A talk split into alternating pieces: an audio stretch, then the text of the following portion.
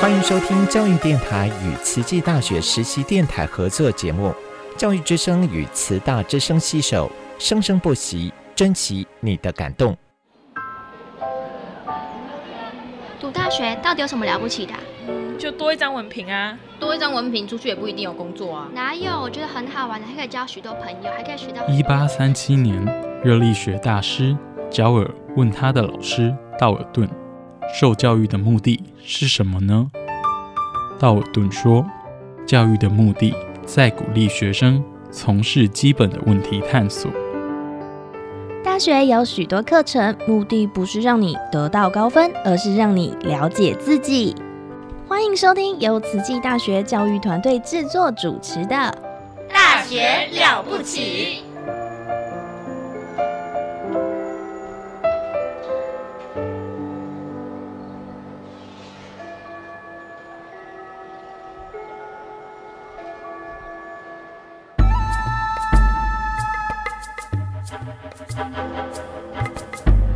大学之道，守谦之道。十年树木，百年树人，传道授业，济世爱人，热情永不退。邀你空中来相会。您现在收听的是优质好节目《大学之道》。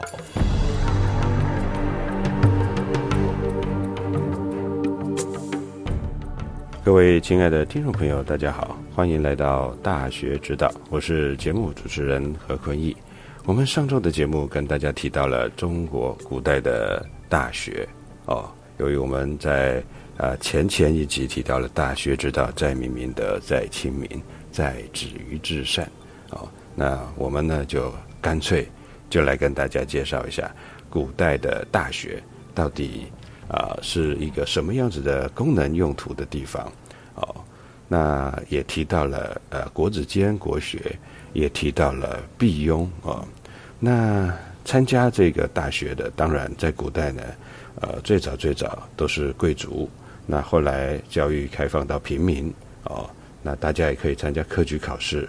那这个国子学或者是毕庸，哎，大概也都是书香门第哦才能够进去的。就说一般的人呢都没办法，所以我们一般的人呢可以来接受知知识、接受教育，这得要感谢义务教育哦，国民义务教育。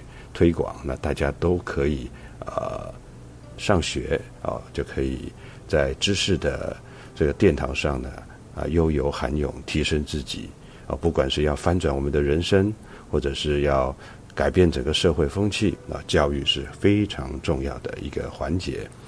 那刚刚提到了啊，在古代呢，参加这个呃。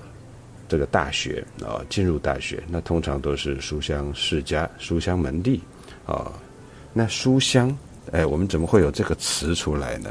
书香到底是什么样子的香味？我们知道，我们现在翻翻古代的书啊，呃，会有什么香味吗？我们现在做的纸和古代的呃造纸术哦，呃，可能早期也没那么的呃精致，现在的纸是非常精致哦。那我们有闻到什么香味吗？也好像没有啊。自从这个活版印刷术、呃活字印刷、雕版印刷呃发明以来，在宋代啊，人们呢就把这个世世代代读书人啊的家庭啊家族或是世家，就叫做书香门第，把书籍啊就称为书香。其实书籍就书籍啊，古代是用墨呢来印出来的。墨其实是带有一种刺鼻的气味哦。我们来想一想哦，观察一下，我们再看看图书馆里的书，或是我们家里面放的久一点的书啊，大概可以观察到一些端倪。我们呃看看有一些书呢，哎，好久没有翻，可能是父亲那个时代或者爷爷那个时代放着的啊。我 小时候在家里面，那爷爷那个时代放了一些书哦。哇，天哪！表面都还好，就是书背啊，放在外面都还好。你得仔细翻的，哇，天哪！这个里面呢就是被那个蠹虫啊咬坏了，哦，这个好惨的，这个里面这样钻来钻去的，好像这个书很好吃的样子哦。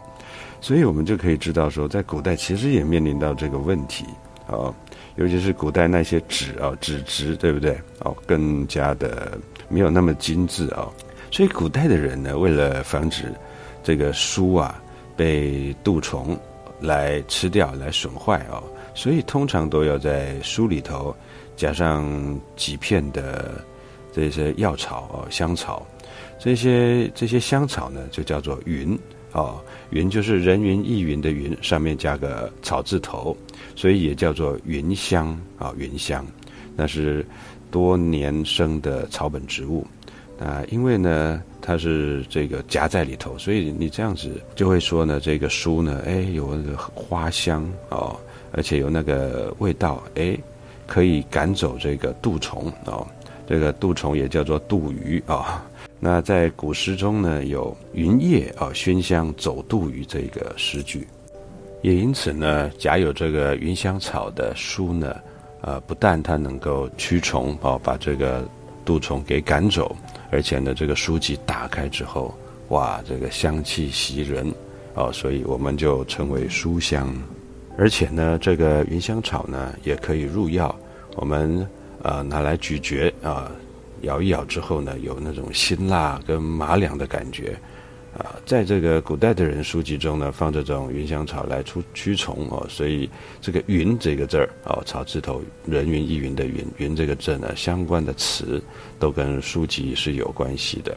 所以我们今天呢说这个“云”云编啊，这个编的，比如编书的编，云编就指书籍啊，云帐啊，就是我们说啊帐幕的帐啊，或是帐篷的帐。呃，是指书卷，那云阁啊，亭台楼阁的阁，云阁是指藏书的书阁、书房、藏书楼。那云署呢？的，公政府公署的署哦，云署呢是指藏书的这个房间哦。当然还有一个哦，就是云香丽啊，这个词儿我们应该都应该有一点印象啊。云香丽是指这个教书郎，唐代呢很有名的一个诗人。白居易，他就当过云香丽，在他的西明寺牡丹花时忆元酒，哇，这个又想到了啊，袁为之、元稹、元酒啊，他们都是很好的朋友啊。诗里头呢是讲前年题名处，今日看花来，一座云香丽，三见牡丹开，岂独花堪喜。方知老暗催，何况寻花瓣，东都去未回。须知红方侧，春尽思犹在。啊，这里头呢提到了一座云香丽，三件牡丹开。这个云香丽指的呢就是这个教书郎。白居易的诗意豁达，看到了牡丹花开，想起了老朋友元稹。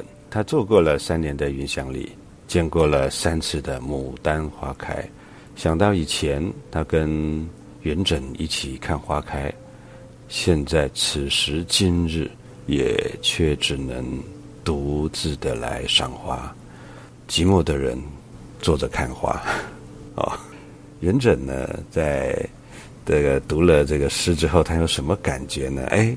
我们来看一下元稹他的诗《酬乐天》，酬呢是应酬的酬，就是回啊回这个诗，回白乐天，白居易的诗在写这个《酬乐天》里头呢，他有提到了啊，习作云香侣，侣是伴侣的侣哦，习作云香侣，三载不占离，待之忽相失，旦夕梦魂思。哇，这我们看到这个文字啊。待之忽相识啊，旦夕梦魂思，同样的表达对老朋友的思念，也同样的提到了云香啊。元稹、白居易两个人是云香侣啊，就是读书读书人啊。但当然了，我们说云香丽啊，是这个白居易他担任的。那当年他们两个人呢，也同在秘书省担任教书郎。就在贞元十九年到二十一年这三年之间，那秘书省是国家藏书的一个机构，教书郎他的工作是什么呢？就是校正典籍哦，是这个国家要刊印的时候校正一下哦，那订正讹误错误啊。那这个地方我们刚刚有提到了啊，呃，读书人呃用这个书籍呢，就说云志呃云编呃。甚至于我们说这个书房，我们也可以叫云窗啊，窗户的窗，云馆啊，总之都跟草字头啊，人云亦云这个云呢，哎，都扯上关系。甚至于国家图书馆也被命名为云台哦，高台的台，云台，负责管理图书、教刊、书籍啊等等。唐代的文人韦应物送李六郎赴阳宅少府，这首诗有一句：“势力向松阳，春山至竹芳，腰垂新兽舍，衣满旧云香。”哇，讲到衣满。旧云香哦，表示他称赞朋友呢，哎，全身都是啊书卷气哦，衣满旧云香。唐代的高适《燕郭教书》因之有别啊，也有这诗呢，那些也写了哦。采芙趋庭训，分教载酒过。云香明早著，蓬转世人多哦。他讲到云香明早著哦，啊，这个他的声名呢，很早很早就呃流传了，这是呃感慨他的朋友文明啊，他的写文章的好名声呢，很早就知道了。同转世人多哦，是讲这个仕途坎坷啊。那宋代的呃文人刘克庄正陈启哦，这个他的朋友陈启，起立的启哦，呃，有一句。他说：“陈侯生长分华地，却以熏香自沐熏。”哇，讲他的朋友呢，是这个长于这个富贵繁华之地，但是秉性高洁，以读书来涵养他的性情。哇，这对朋友的这个这个书卷呐，以书涵养自己啊，哦，都有很高很高的赞扬。呃，一缕的书香云香。运迹深长，呃，在我们古代的人啊，在字里行间念念不忘，对于书的尊崇，对于读书的敬重。读书呢，不是求功名，而是人类呃文明进步的一个凭借。梁实秋先生呢，他曾经说过，书香是与铜臭相对待的，所以我们夹在书籍里的云香。所散发出来的香气呢，哇，把书熏染的，让人也有醉人的气息。书于是变成了书香。可惜呢，我们现在云香树呢已经不多见了哦。在古代呢，天一阁哦，藏书楼，我们说天一生水那个名字，这个非常厉害哦。这个把天一把藏书的书房呢叫天一哦。我们说呢，以前古代的书啊，书房呢，我们说天干地燥，小心火烛。这个天气干燥呢，哎，稍微有点星星之火是可以燎原的。所以藏书的地方最怕的就是哇，呃，一点小火，这可能全部的书哇，可能好几辈子的好几代的这个家里面的藏的书呢，就这样就毁了。所以他的书房的名字啊。藏书阁的名字叫做天一阁，为什么？是天一生水，呃，有水在这个地方照着，哎，就比较不会起火啊。那是一种对书房的一个从取名上给他一个祝福。天一阁的藏书呢，图书号称无蛀虫，书都没有被蛀掉啊。据说呢，就是因为他每本书呢就夹有很多的云香草的缘故哦。那也很可惜的，现在呢，书籍呢拿来防蛀的。药呢，已经变成了这个樟脑丸，这个味道就挺怪的。这个好像有些人对于樟脑这个过敏的啊，闻到了全身也会不舒服哦。那古代的古人的这种饮一盏茶、翻一卷书，茶香跟书香交相融合的那种闲情逸致。啊，好像也只能就从古书的字里行间去感受了。既然我们这个节目提到了书香这个香呢，哎，我们再跟大家做一个简单的补充哦。有一个词啊，叫这个一半馨香，花瓣的瓣，一半馨香。这个一半馨香呢，嗯，现在有些是有些用语呢，会放在男女爱慕的这个。这个方面哦，就讲一半馨香，那到底适不适合哦，这个男女朋友互赠这个 一半馨香哦。我们来看一下这个在古代它是怎么使用的啊？在南宋诗人王石鹏的诗里头，这个助公受供诗书酒，一半馨香已尽坟。这是意思是说呢，哎，祝您呢这个年岁长长久久，就像诗书一样啊，历久弥新。这个一半馨香已尽坟，已尽坟呢是已经很恭敬的把它啊烧掉了。那是一种呃，我们对于这个这个馨香呢是一种很前进的心哦。那一半馨香呢，在于呃佛教来讲哦，这个是我们在供养啊燃香供佛啊佛法僧三宝，这是常见的宗教仪轨。那如果我们学佛者的呢，心中嗯非常的这个诚恳啊虔诚，就算我们没有这个燃香，但是我们具备的礼佛的心呢，那其实跟啊焚香供佛是无异的，所以我们说是心香，心里头的香啊。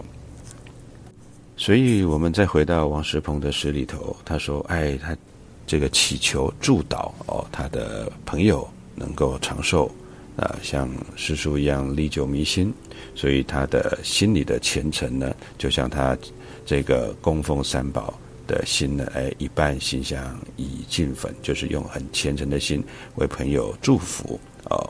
好，另外还有一个说法，说一半心香的半香呢，上圆下方，啊，内外呢呈这个条状排列。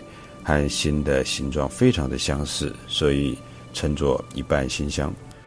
南朝的梁简文帝呢，他对于前面的说法是认同的，在这个相公寺的碑铭中呢，他写到了“窗书一蕊，适度馨香”，“适度馨香”也提到了馨香啊，“一蕊”啊，“心意”的“意”，花蕊的“蕊”，“一蕊”对馨香，哎。这个意蕊是形容心情心意纠结，就像花蕊一样啊。这个心呢，心事心思呢，层层叠叠。我们可以知道，馨香跟意蕊啊，同时呢，呃，在句子里头并举，也当然是一种比喻了啊。但是我们值得注意的是，这一半馨香，我们可以用来礼佛，献给我们的法师啊、师父，或者是这个。亲崇仰慕的人，在禅宗的宗教仪轨里头啊，啊，长老要开堂讲道，燃到第三炷香的时候，长老就会声称这第三炷香呢，是呃献给传授自己佛法的某某法师，哦，这代表这个哎不忘本，而且这个法是从这个法师上面传过来的，也代表自己不对于自己的老师的尊敬跟推崇，因此。一半香是指师承关系，对于自己仰慕的师长，也可以使用这样的一个称呼。南宋的《古尊术语录》里头有记载了慈明禅师的上师呢是汾阳无德禅师。慈明禅师辞别他的老师之后呢，自立门户开堂之日，就对大众说：“此日一会不是小缘啊，不是小小的因缘啊。”这是一个很重要的一个因缘。接着他又说：“将一半香为我无德禅师，也就是这一半香献完之后呢，慈明法师他才开始说法。这是佛教禅宗的宗教仪轨，啊，就在讲法之前告诉大家：哎，我用这一半香献给我的老师汾阳无德禅师。”当然不一定是在宗教界哦。从我们一般的呃世俗生活来看，我们举个例子哦，在北宋时期，呃，我们知道唐宋八大家里头有位曾巩哦，曾巩，曾巩当时呢，哎，跟三叔齐名哦，都是呃欧阳修呃所提拔出来的。那他的弟子呢，陈师道哦，在十六岁的时候呢，就开始跟曾巩学习。后来呢，陈师道呢写了一首诗给老师，说：“向来一半香，尽为真南风。”哦，因为曾巩是呃江西人啊，江西南丰人，所以他说：“向来这一半香呢，尽为真南风哦，这个恭敬的呈给他的老师南风先生，这是陈师道尊师重道的一片心意。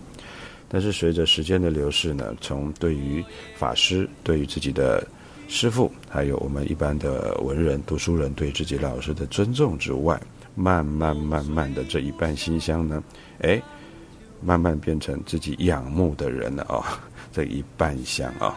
所以现在很多爱情剧这一半心香一半香呢，献给他的所爱之人。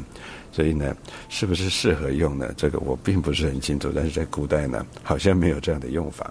哇，时间过得很快，我们的节目呢又到了尾声。嗯，大学之道，非常感谢您的收听。我们下周空中再相会。我是主持人何坤义，感谢您的收听。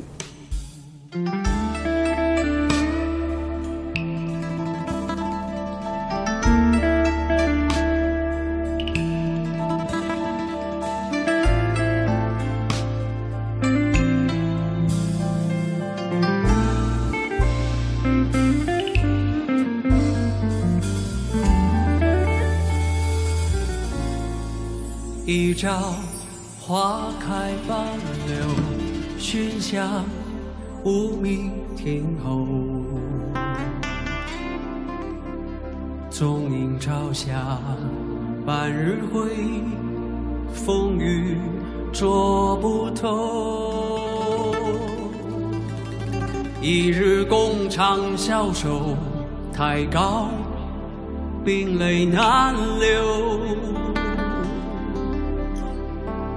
锦书送罢莫回首，无语虽可偷。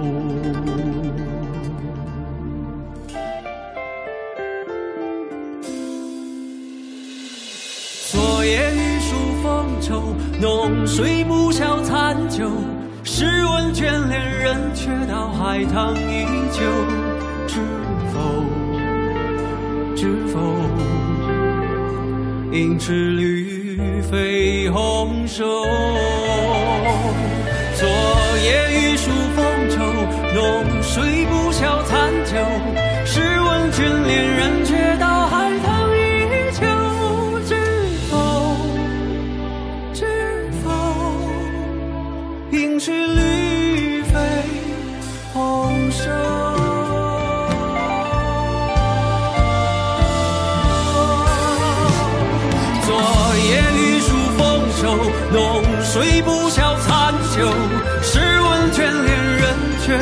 道海棠依旧。知否？知否？应是绿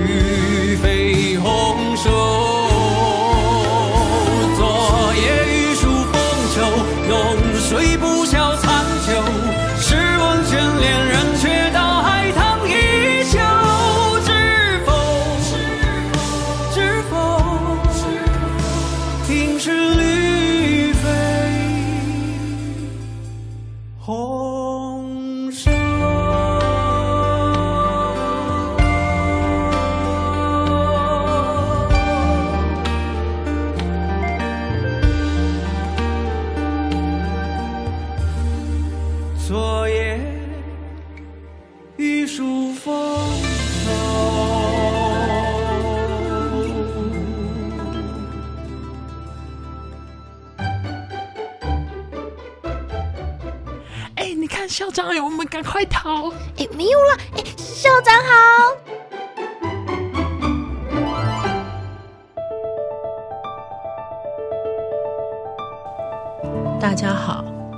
是慈济大学校长刘怡君，欢迎大家来到校长聊天室。相信大家都一定接过诈骗电话，诈骗盛行，这在良善的台湾社会实在令人感到失望。通常，诈骗集团对于年轻的学子，会以购买游戏点数或者线上购物、买书、汇款的金额错误，要求同学到 ATM 解除分期付款。对于家中的长者，诈骗集团会假扮亲人，哭喊求救，表示遭遇危险，或者编造理由说明急需金钱，要求长者马上汇款，又或者会告诉长者鉴保费逾期未缴。或者有挂号费未缴等等问题，要求长者到 ATM 进行操作汇款。如果遇到这样的情形，有任何疑虑，一定要告诉同学或者是长者，赶快打一六五反诈骗专线查证。由于慈大曾有同学受害。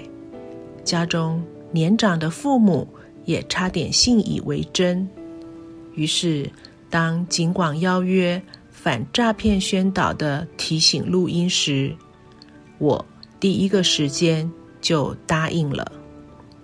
一早，感恩花莲警广孙秀华台长亲自陪同严玲主持人前来慈大录音。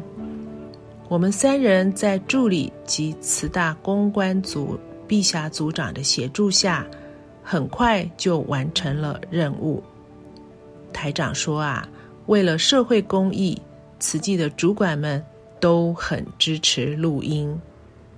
我也曾经接过诈骗电话，听了诈骗话术后，其实心里很舍不得。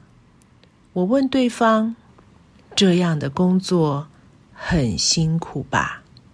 害人又不利己，换一份工作好吗？电话那一端沉默了一会儿，静静的挂断了线。或许下一次我应该再追问一句：找一位慈济志工和你谈一谈，好吗？看我们能够帮助你做什么事，祝福大家。闭上眼，就浮现说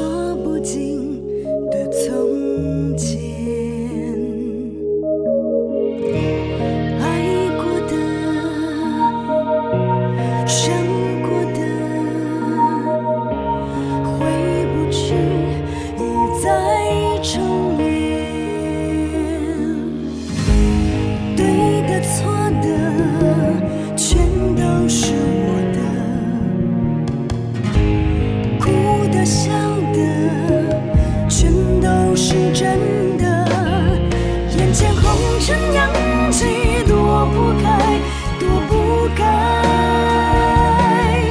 就算转身离去，免不了一身尘埃。回首繁华褪去，已不在，已不在。